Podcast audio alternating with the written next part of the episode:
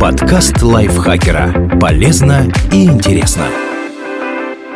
Всем привет! Вы слушаете подкаст лайфхакера. Короткие лекции о продуктивности, мотивации, отношениях, здоровье, в общем, обо всем, что сделает вашу жизнь легче и проще. Меня зовут Ирина Рогава, и сегодня я расскажу вам про научно подтвержденные способы, которые помогут восстановить режим сна.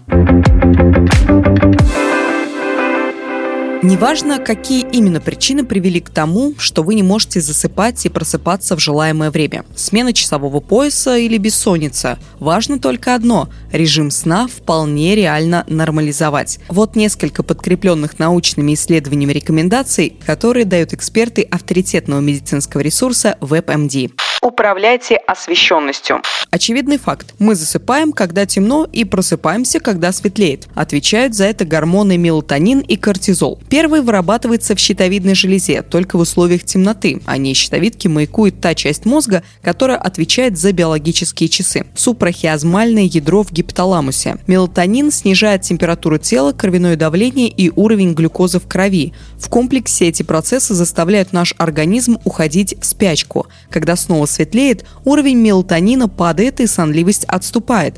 Количество кортизола, напротив, в условиях темноты и повышения уровня мелатонина снижается. Меньше кортизола – меньше стресса, глубже расслабление и легче уход в сон. Если с темнотой сложности, мелатонин не вырабатывается в нужном количестве, а кортизол растет. Вывод прост. Хотите заснуть в желаемое время, сделайте мозгу темно. Повесьте на окна плотные шторы, выключите весь свет и не сидите в соцсетях перед сном. Последний пункт особенно важен. Электронные приборы являются источником так называемого синего цвета, который особенно интенсивно снижает уровень мелатонина, а заодно повышает концентрацию. Нам бы расслабиться и поспать, но если вы насмотрелись на синий экран, организм будет сопротивляться. В общем, выключайте телевизор и компьютер, откладывайте мобильник и планшет как минимум за час до того, как собираетесь отправиться в постель.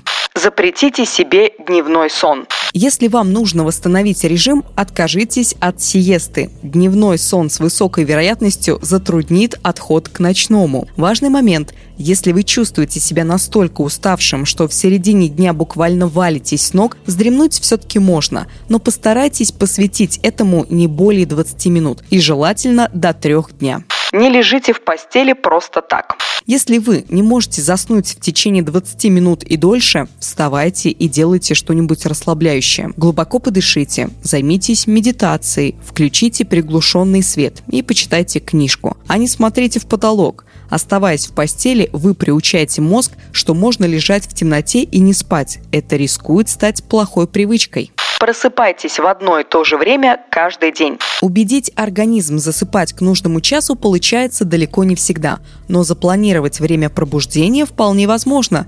Просыпаясь в одно и то же время каждый день, вы задаете организму ритм и таким образом настраиваете свои биологические часы на функционирование по определенному графику соблюдайте гигиену сна.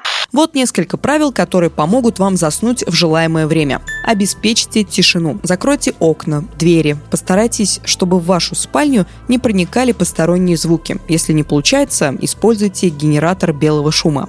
Спите в прохладной комнате. Идеальная температура 15-19 градусов.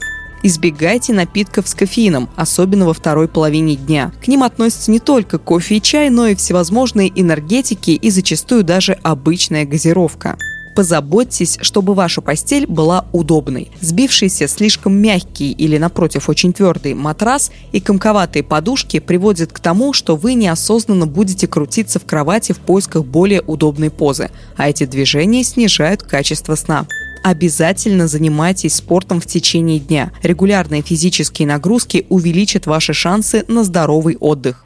Не ешьте перед сном. Биологические часы также реагируют на режим питания. Едим днем, не едим ночью, поэтому если вы принимаете пищу или ваш желудочно-кишечный тракт занят активным перевариванием съеденного, организм полагает, что еще день, а значит засыпать еще рановато.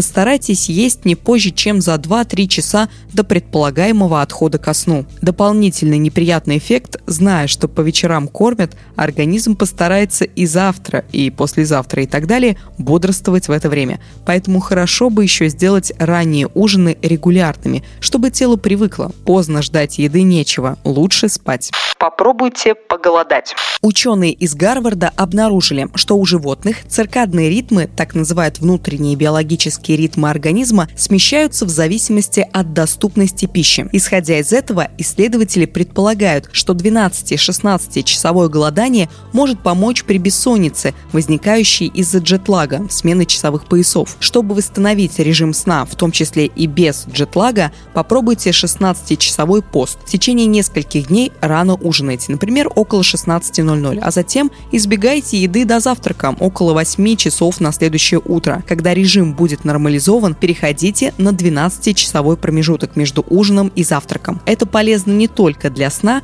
но и для здоровья в целом отправляйтесь в поход. С рюкзаками и палатками. Хотя бы дня на три, но желательно на неделю, чтобы повысить эффект. Естественная смена дня и ночи помогает восстановиться циркадным ритмом организма. Так, исследование, опубликованное в журнале Current Biology, приводит результаты проверки этой теории. Восемь участников эксперимента отправились в поход, где провели неделю без искусственного освещения телефонов и ноутбуков. За этот период у всех добровольцев биологические часы перестроились, синхронизировавшись с солнечным временем. Люди начали легко просыпаться с рассветом и засыпать с наступлением темноты. Ярче всего данный эффект проявился у тех, кто до начала эксперимента позиционировал себя как Sawa. Sauer. Попробуйте недосыпание. Еще один эффективный, хотя и достаточно спорный способ восстановить режим сна – не спать ровно сутки. Когда наконец-то наступит долгожданный вечер, вы наверняка заснете, едва ваша голова коснется подушки. Этот метод, конечно, крутоват, но исследователям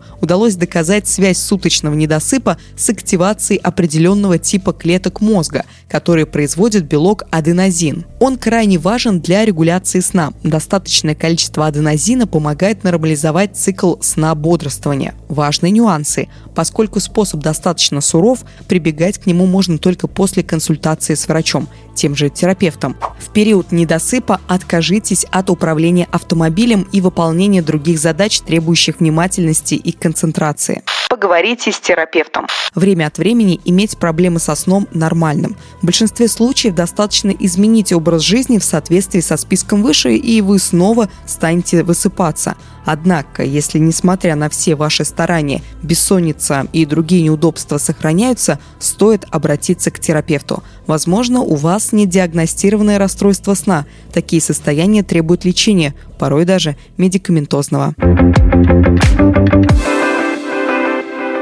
Спасибо большое, что прослушали этот выпуск. Надеюсь, он был для вас полезен. Автор текста Екатерина Комиссарова, озвучила его я, Ирина Рогава.